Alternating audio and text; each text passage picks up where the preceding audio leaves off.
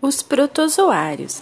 A reprodução dos protozoários é geralmente assexuada. As células se partem em dois ou mais pedaços e dá origem a novos protozoários, idênticos ao indivíduo original. Mas existem protozoários que também realizam a reprodução sexuada. Nesse caso, produzem gametas ou trocam material genético entre si. A capacidade de locomoção varia entre os diversos grupos de protozoários.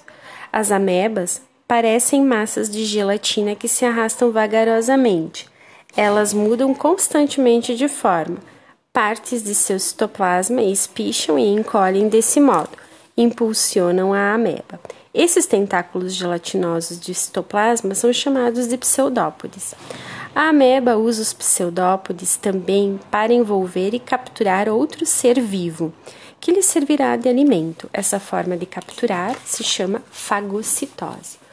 Outros protozoários têm o corpo recoberto por um grande número de cílios, que funcionam como, uh, como remos e fazem o protozoário se deslocar na água.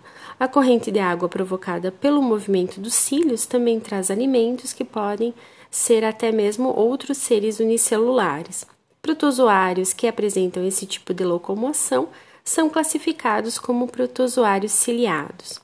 Existem também protozoários que nadam e capturam o alimento com auxílio de flagelos, menos numerosos e mais longos que os cílios. Os flagelos são filamentos que se agitam como pequenos chicotes. Esses protozoários estão reunidos no grupo dos flagelados. Há ainda os protozoários que não têm nenhuma estrutura de locomoção. É o caso do plasmódio, causador da malária.